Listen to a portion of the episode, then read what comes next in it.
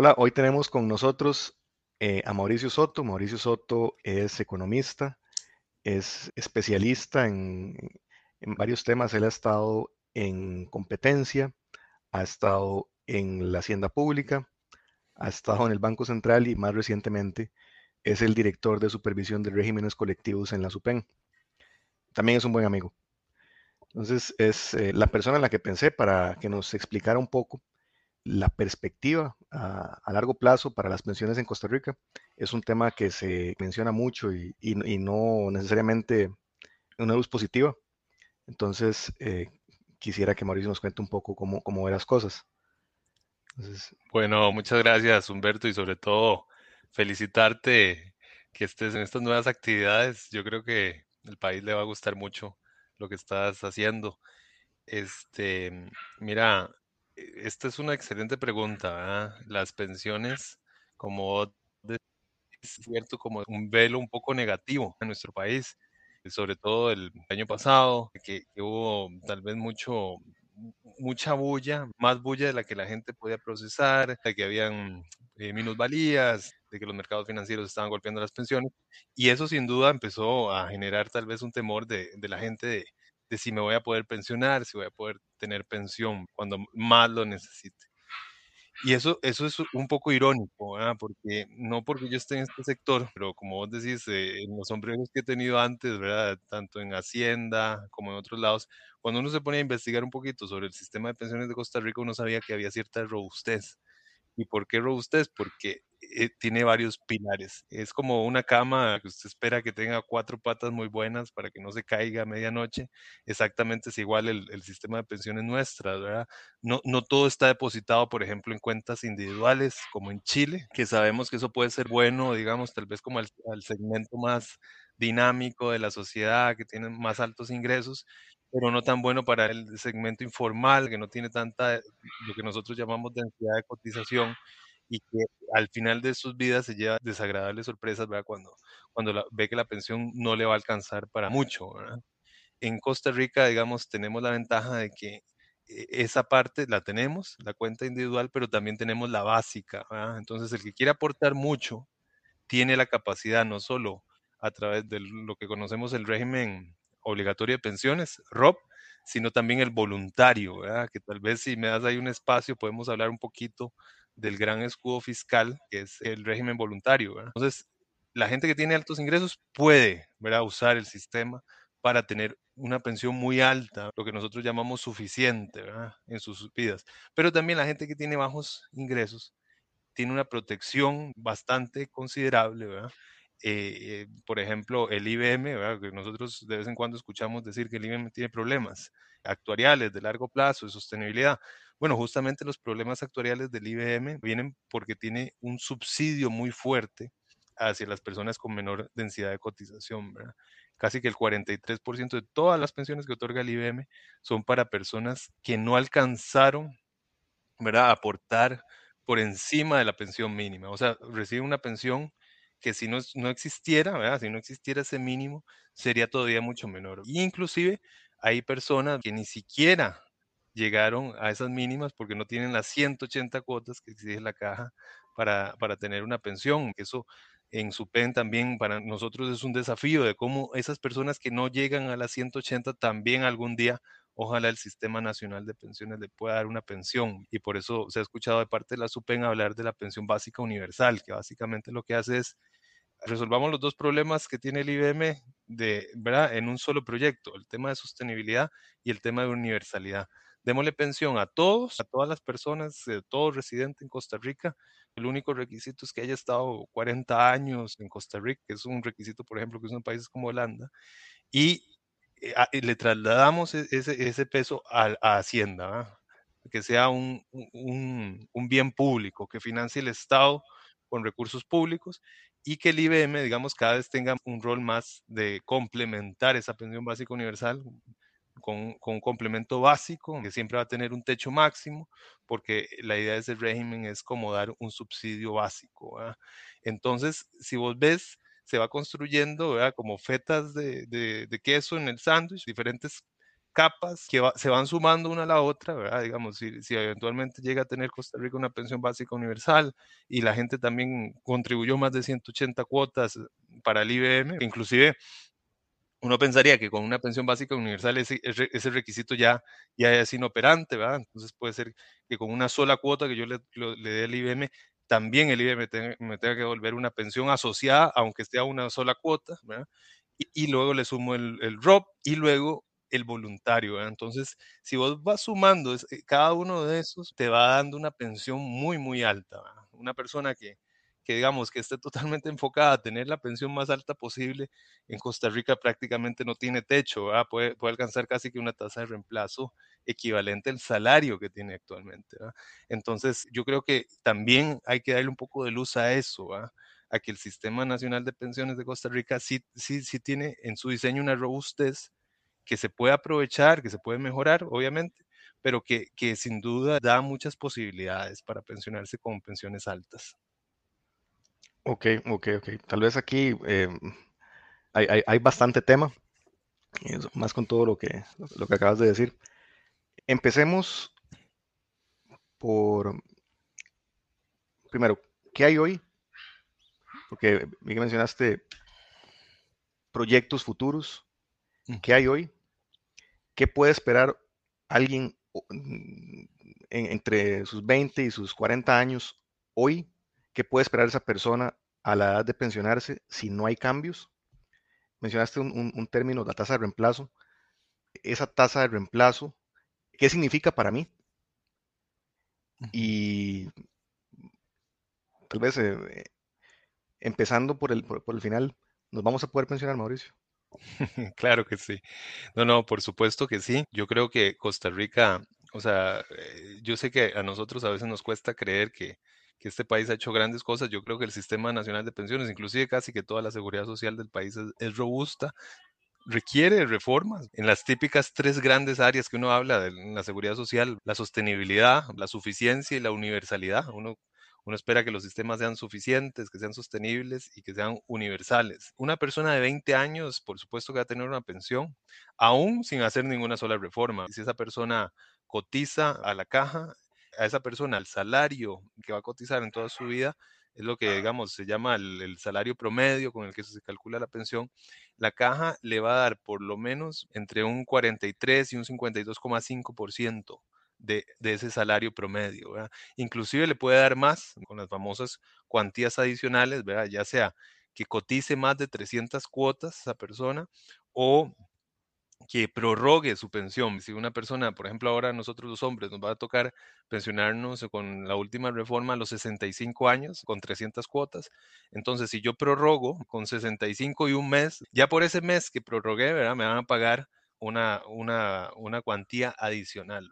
Eso va a llegar obviamente hasta un techo máximo, que como comentábamos en el IBM puede, rondar entre 2 millones y medio, 2 millones 500 mil, por ahí el límite máximo.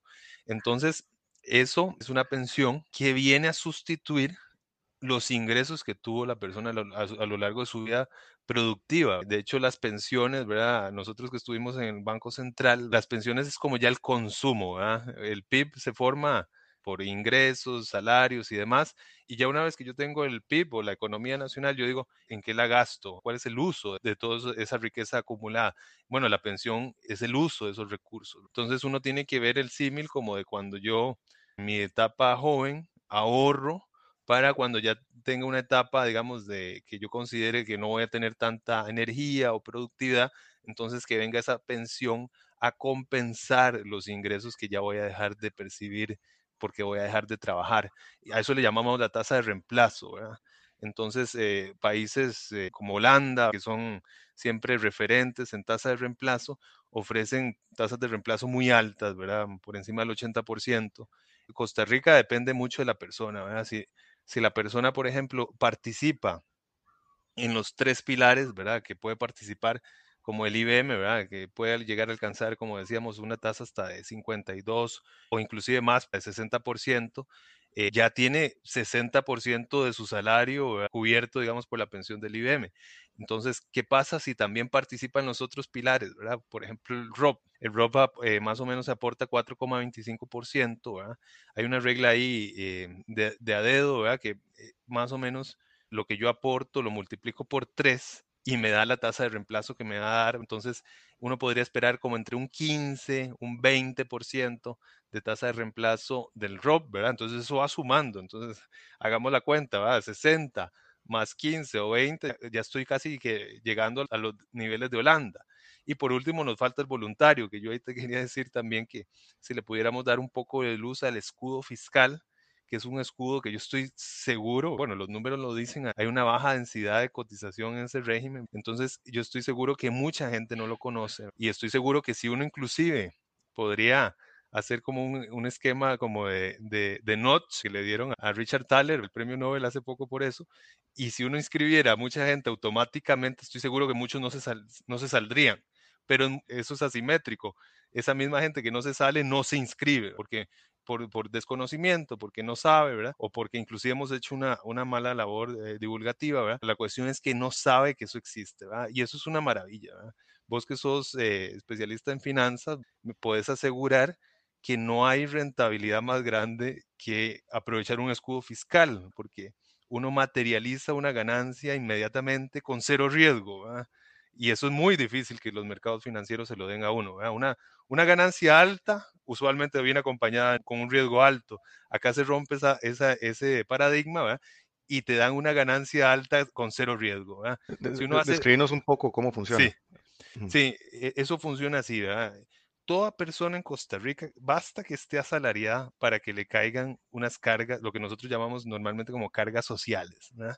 Uno sabe que hay una diferencia entre el salario que uno recibe, que es mucho menos que el salario que el patrono de uno paga. Y esa diferencia, dependiendo de, del impuesto sobre la renta, porque el impuesto sobre la renta hay gente que está exenta y hay gente que paga hasta 25%, puede generar una, por así decirlo, como una tasa, una sobretasa, una diferencia entre lo que yo recibo y lo que paga mi patrón, que puede ser como de más o menos del 36,6% al 56,6%. Entonces eso quiere decir que, por ejemplo, si yo me aprovecho del escudo fiscal y estoy en el segmento, digamos, de 900 mil colones ¿verdad? De, salario, eso quiere decir que no pago el impuesto sobre la renta. ¿verdad? Entonces, más o menos de cada colón que yo deposite en el régimen voluntario, ¿verdad? inmediatamente materializo una ganancia. Y si estoy en el segmento que me graban a 25%, que estoy, estaría con una tasa del 56,6%, ahí se me duplica la ganancia. O sea, de cada colón que yo aporte al régimen voluntario, Hacienda me aporta otro colón, ¿verdad? Que me hace más que duplicar el aporte mío. Entonces es como si yo metiera en un banco que me dice, vea, por cada colón que usted deposite, yo le pongo un colón a la par. Entonces me materializa una ganancia de más del 100% en el instante en que decido inscribirme. Entonces uno dice, esto es una maravilla que no me la creo, ¿verdad? Es como ¿verdad? esas estafas piramidales que salen a veces en WhatsApp, todavía mejor, ¿verdad? Todavía mejor porque es cierta, porque la da el Estado. ¿Y, qué es lo que viene a cambio? ¿verdad? Porque no hay, no hay almuerzo gratis. Bueno, pues el único sacrificio que uno tiene que hacer es hacer el aporte, efectivamente. Esa plata obviamente uno no la va, no la va a percibir en el salario, sino que va a estar depositada en el régimen voluntario pero eso no, no quiere decir que la pierda para siempre, inclusive ni siquiera tiene que esperar al momento de la pensión. El régimen voluntario en Costa Rica es muy, muy permisivo, inclusive permite que uno después de cinco años retire esos dineros. Obviamente hay, aquí sí hay que advertir que si yo retiro apenas han pasado cinco años, sí tengo que devolver parte de ese escudo fiscal que es tan maravilloso. Entonces lo, lo ideal es esperarse a que la misma ley ¿verdad? pone unos umbrales de edad y de, y de cuotas, lo ideal es esperarse a, cumplir con esos umbrales y si yo me espero a ese momento ya no tengo que devolver el escudo fiscal, toda esa plata que me puso Hacienda de más es mía, se vuelve mía. No, buenísimo. Volviendo al tema de, de, si nos vamos a, a, poder pensionar o no, antes de concluir con qué podemos hacer para garantizarnos eh, esa pensión, es cuáles son los riesgos. ¿Qué los riesgos de, ¿De, de Sistema Nacional de Pensiones o individuales míos? Los dos. Los, dos. ¿Cuáles son los, riesgos del sistema? O sea, es posible, eh, como se ha dicho, que la caja puede no tener fondos para, para pagar ese 50 o 60%. Y eh, en la situación personal de cada uno de nosotros, ¿qué puede poner en riesgo el acceso a esa pensión? Sí, no, esa es una excelente pregunta, todo lo que dije antes no va a cambiar necesariamente por e, esto que me estás preguntando. pueden ser que entre eh, en operación una propuesta alternativa y que salgan otras, en términos promedio queda muy parecido el sistema, quedan las mismas tasas de reemplazo. Aquí lo importante que la gente sepa es que, que sí es muy importante empezar a, pensar, valga la redundancia, en, en la pensión de uno y a cotizar. Eh, porque ya sea que se apliquen las reformas o sigamos con un sistema muy parecido al actual, siempre se va a premiar ¿verdad? el esfuerzo previsional que uno haga para seguir engordando los activos con los que finalmente se, se, paga la pensión de uno, ya sea un régimen colectivo como el del IBM o un régimen individual como, como el ROP. El IBM básicamente es un régimen de capitalización colectiva. Eso quiere decir que es muy parecido al ROP o muy parecido inclusive a, uno se puede hacer la imagen eh, de una cuenta bancaria y que esa cuenta bancaria a usted le va a devolver un poco más, un poco menos, pero siempre con una relación muy estrecha con la cantidad de colones que usted tenga ahí guardados. Eh, usted puede tener a veces ahorros colectivos también y entonces eh, puede ser que si digamos una familia tiene un ahorro familiar, puede ser que a veces una persona aporte más y otra persona reciba más dependiendo de lo que pase. Eso es muy parecido en el IBM, ¿verdad? El, IBM busca complementar o mitigar riesgos, ¿verdad? Como el de longevidad, que no necesariamente mitigan, por ejemplo, los individuales. Entonces, por eso es importante que el, el IBM siga funcionando y además, ¿verdad? Aunque uno no quisiera el IBM, ¿verdad? Por la razón que sea, es más caro matar y liquidar el IBM que, que arreglar el IBM, y que funcione para, para larga, largo rato. Y eso es porque en, en temas de pensiones el tiempo juega un factor crucial. El tiempo, digamos, permite a un régimen como el IBM implementar reformas que no son posibles, digamos, si se liquida el IBM. Entonces aquí, digamos, ya entrando en materia del problema que tiene el IBM, el problema es sencillamente, digamos, que Costa Rica tenía más o menos una razón de, de personas que aportaban al IBM versus personas que recibían prestaciones del IBM, ya sean pensiones de, de vejez, de invalidez o de muerte, este, más o menos de, de 1 a 32. O sea, por cada 32 personas que trabajaban cuando nace el IBM, había solamente una persona pensionada. Eso baja a, una, a un nivel de 6 a 1 como está hoy en día, que es significativa la caída. Entonces ya uno se puede imaginar que cada vez cuesta más financiar esa pensión cuando tengo cada vez menos aportantes. Y no solo eso, sino que eso va a ser todavía más dramático, a llegar a un nivel de más o menos 2,5 a 1 en los años 50, en el 2050 en adelante. Entonces, obviamente eso, eso genera un cambio dramático, radical en el IBM, y eso no solamente se queda ahí, sino que si el IBM hubiera constituido eh, activos, acumulado activos para pagar las pensiones, no tendría ningún problema, aunque la demografía hubiera cambiado. El problema es que no constituyó suficiente ahorro para pagar las pensiones que actualmente paga. Entonces, si uno quiere reducir a su mínima expresión el problema del IBM, el problema del IBM es de gasto más que de ingresos. Tiene una, una planilla que paga todos los meses de pensiones muy alta con relación a los ingresos que tuvo y que va a tener a futuro. Entonces, necesariamente necesitamos igualar eso. Necesitamos igualar que haya casi que la misma cantidad de, de aportes futuros o, o, reserva o colones en reserva con relación a los colones que va a pagar ahora y en el futuro en pensiones el IBM. Eso nosotros le llamamos razón de solvencia. En el caso del IBM, con la última reforma que va a entrar a regir el 11 de enero del, del, 2024, se soluciona bastante, casi 20 puntos porcentuales, no, como, perdón, alrededor como de 12 puntos porcentuales, según revisiones que ha hecho SUPEN de lo, de lo que ha estimado la caja, más o menos anda así la mejora, entonces sustantiva, pero todavía nos falta más. Uno, uno debería esperar por lo menos de que esté por arriba del 70%, inclusive por arriba del 80% para estar cómodos. No es necesario que esté una razón uno a uno. Eso era como la, la vieja práctica cuando no teníamos tanta modelación actuarial. Ahora con la modelación actuarial, digamos, más, por así decirlo, más instantánea, más granular, es mucho más fácil mantener un régimen en equilibrio, aún si no hay una razón de solvencia de uno a uno. El tema es que digamos, en el peor de los casos, ¿verdad? Si no se hace nada, eh, el IBM no es que colapse ni deje de pagar pensiones, sino que va a tener que reducir las pensiones al nivel de los aportes que recibe. Eh, y eso obviamente puede ser una reducción fuerte si no se prepara el país para ello.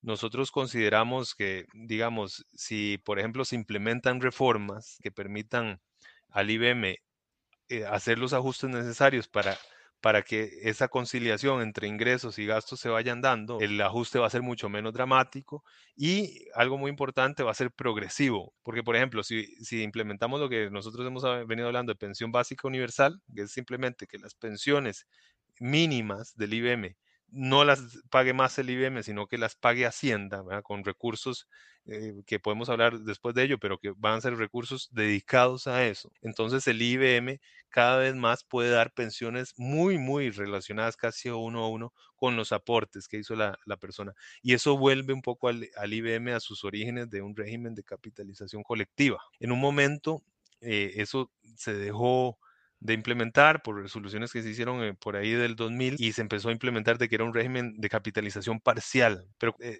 eso es un eufemismo para decir que el IBM no tiene suficientes recursos para pagar las pensiones. Entonces, eso no, nos alivia el problema ¿verdad? de que voy a tener que hacer un ajuste tarde o temprano.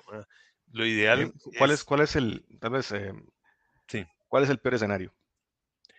El peor escenario, digamos, tal vez ahora los números así no te los puedo precisar tan claramente por los efectos todavía de la reforma que esperamos verlos, por cierto, valga el comercial, en la nueva evaluación actuarial del, del IBM y también los efectos de la pandemia que sin duda alguna eh, pudieron haber afectado los de la evaluación actuarial. Pero usando los, los, los datos, digamos, remontándome al 2018, los datos que se tenían en ese momento, uno podría decir, hacia números muy, muy, muy groseros, que que el IBM nunca puede dejar de pagar por lo menos la mitad de, la pensión que paga actualmente. O sea, los aportes, tal como están ahora, siempre pueden pagar una tasa de reemplazo por arriba del 30% o más. Que eso, de alguna forma, uno puede hacer el correlato con la ley de protección al trabajador, cuando se, implementó el, el, ROB, el espíritu de esa reforma era que el ROB venía a dar una tasa de reemplazo de un 15, 20%. Si se hubiera hecho en ese momento, la gracia de esa reforma era que el IBM bajara las prestaciones de un, de un 60% en promedio a un 40% en promedio. Si eso lo hubiera hecho desde entonces, probablemente no estaríamos hablando ni siquiera de problemas de sostenibilidad en el IBM, porque hubiera sido una, hubiera sido una planilla mucho más digamos, barata, que le hubiera permitido al IBM capitalizar mucho más recursos desde el 2000 a la fecha. El tema es que no se hizo, entonces tal vez el ajuste sea un poco mayor al que se pudo haber hecho en ese momento. Entendido, entendido. Y a nivel personal, ¿qué es lo que uno tiene que evitar o, procurar que no le pase para tener esa pensión? Yo creo, sí, el, el, el, pecado principal en pensiones siempre es procrastinar. Tal vez mucha gente, y le pasa a uno, y se siente eh, que está en condiciones muy buenas de salud, que uno puede trabajar toda la vida, que nunca se va a pensionar. Y, tal vez eso minimiza un poco, digamos, el, buen manejo que uno puede hacer de, de sus finanzas personales, ¿verdad? Yo, yo creo que es muy importante que lo que ya ofrezca el Sistema Nacional de Pensiones ahora se aproveche. El IBM es un excelente, digamos, pilar, a pesar de estos problemas de sostenibilidad, porque ofrece beneficios que no ofrece el ROB. Si yo llego a quedar inválido, me da una pensión. Eso no me lo da ningún régimen, ¿verdad? De capitalización individual. O si yo llego a vivir mucho más tiempo de lo que acumulé en mi ROP simplemente se me agota el saldo y ya no me giran más pensión. En cambio, con el IBM siempre me van a ofrecer la misma pensión. Entonces es muy importante empezar cuanto antes a contribuir al IBM, porque como les decíamos, si no se hace nada, tiene una barrera alta para recibir la pensión, que son esas 180 cuotas. Entonces, lo que yo le recomiendo a toda persona es asegurarse de llegar a las 180 cuotas del IBM cuanto antes. Eh, ojalá eso algún día lo bajemos como país, tengamos la meta como país de bajarlo para que más personas puedan acceder, pero por lo menos es una barrera de entrada que tenemos a nivel individual que tomar, de prestarle atención. Obviamente el ROP despuésito del IBM, el ROP también tiene que estar en nuestra mira. Es un excelente negocio el ROP, así como hablamos del voluntario, el ROP también es un excelente negocio porque yo recibo de cada punto porcentual que yo que yo acumule en el ROP, ¿verdad? Recibo 3,25 de mi patrono, ¿verdad? Entonces, eh, no, no, hay chiste para el asalariado, es un negocio redondo. Para el independiente sí hay un problema de cobertura que se quiere atender, ¿verdad? Pero lo ideal para los independientes es que consideren ver cómo pueden eh, también hacer aportes al ROP para no perder esos recursos que sí tienen los asalariados del sector privado y público. Y por último, el voluntario, que como les decíamos, es un esquema tan beneficioso, mucho más beneficioso que cualquier esquema piramidal con la ventaja de que no es un esquema piramidal, lo financia el Estado. Entonces lo podemos aprovechar. El Estado en Costa Rica, todos sabemos que no está en una situación eh, muy bollante, ¿verdad? Siempre escuchamos hablar del déficit fiscal, que hay que hacer más reformas, pero este es un incentivo fiscal muy fuerte que siempre ha estado, ¿verdad? Entonces, mientras no nos lo quiten, recomiendo a las personas que lo aprovechen, que lo utilicen, porque eh, la plata, la verdad, nadie se la regala a uno. Y, y acá sí te dan, por cada aporte que hagas al voluntario, te regalan entre un casi un 50% a un 100% de colones que te aporta además por cada colón que aportes a este régimen. Entonces, yo sí les recomendaría aprovechar eh, cada uno de los pilares, cada uno cubre diferentes cosas. El del ROB y el voluntario si buscan más la suficiencia, que yo ojalá al momento de pensionarme alcance más o menos el, el mismo salario que yo tenía en mi etapa productiva. Uno nunca sabe cuando ya se retire, si va a tener muchos gastos de, de medicinas, de una empleada doméstica y demás, y, uno desearía que por lo menos tenga la misma capacidad adquisitiva que tenía en mi época activa. Perfecto, entonces, eh, para darle vuelta y recapitular, eh, ¿cuáles son las cosas que hay que hacer? O sea, cuando alguien termine de escuchar esto, eh, ¿qué tiene que ir a hacer para asegurarse de que va a tener la mejor pensión cuando llegue a la edad de, retiro?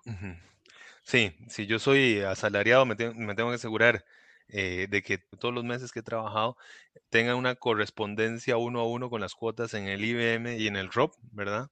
Yo debería tener la misma cantidad de cuotas, eso, eso sería un buen ejercicio, ¿verdad? De higiene previsional, ¿verdad? Nunca está de más. Ah, siempre eso lo veo en el EDUS. Eso, eso se puede ver en el EDUS correctamente, se puede descargar, en el, es tan fácil como descargar el EDUS en, el Apple Store o en el Google Store y, ver e, e, esa aplicación. Debería tener ya inclusive una proyección ahí de la pensión, ¿verdad? Que, obviamente es una proyección que se va ajustando, usualmente todos empezamos con salarios más bajos, este, y, cuando tengamos mejores salarios, esa, esa, proyección va mejorando y va, va, siendo cada vez más realista de la proyección que, de la pensión que voy a tener. Eso es algo importante. Y por último, el voluntario. Yo les recomiendo que las personas eh, maximicen el escudo fiscal. El escudo fiscal está hecho hasta para un 10% del salario bruto entonces, si yo tengo un millón de colones de salario, ¿verdad? Hasta 100 mil colones, ¿verdad? Lo puedo aportar al régimen voluntario y por esos 100 mil colones que aporto voy a recibir una cantidad equivalente de colones por parte de, Hacienda. Si aporto eso al régimen voluntario. Y si estoy inclusive en los segmentos todavía de más altos salarios, eso, como decíamos se duplica. Para hacer uso del escudo fiscal basta contactar a recursos humanos de cada empresa, ellos son los que se encargan, ¿verdad? es un trámite que cualquier empresa lo tiene, ¿verdad? Este, y ellos lo que hacen es que simplemente la hora de calcularle a uno los impuestos y las cargas sociales, le descuentan a uno lo que uno aporta al voluntario. Entonces, por eso uno termina pagando menos en cargas sociales y en impuestos eh, en el momento en que se inscribe en el régimen voluntario. Ok, ¿y para los independientes?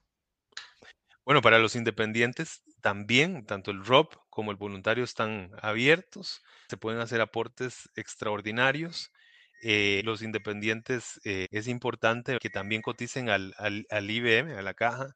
Actualmente se hizo una proporcionalidad para que, por ejemplo, si uno es una persona, qué sé yo, que hace jardines, entonces que pueda eh, inscribirse al IBM con exactamente lo que usted tuvo de ingresos en el mes. Lo, que conocíamos como la base mínima imponible deja de ser un umbral que, que, todo el mundo tiene que empezar a cotizar a partir de ahí. Entonces, por ejemplo, si solamente hizo 60 mil colones en jardinería, puede ir y exactamente contribuir esos 60 mil colones, con base en esos 60 mil colones. Y obviamente es una proporción de eso.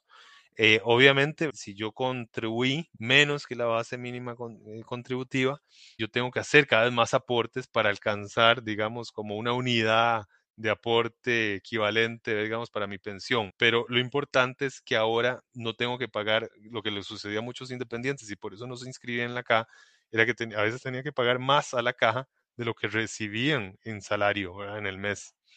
Eso ya está corregido, fue una reforma reciente, como les decía, entonces no tengan miedo a ir a la caja. En este momento, digamos, no les va a salir más caro de lo que les saldría a un asalariado, digamos, con un salario equivalente.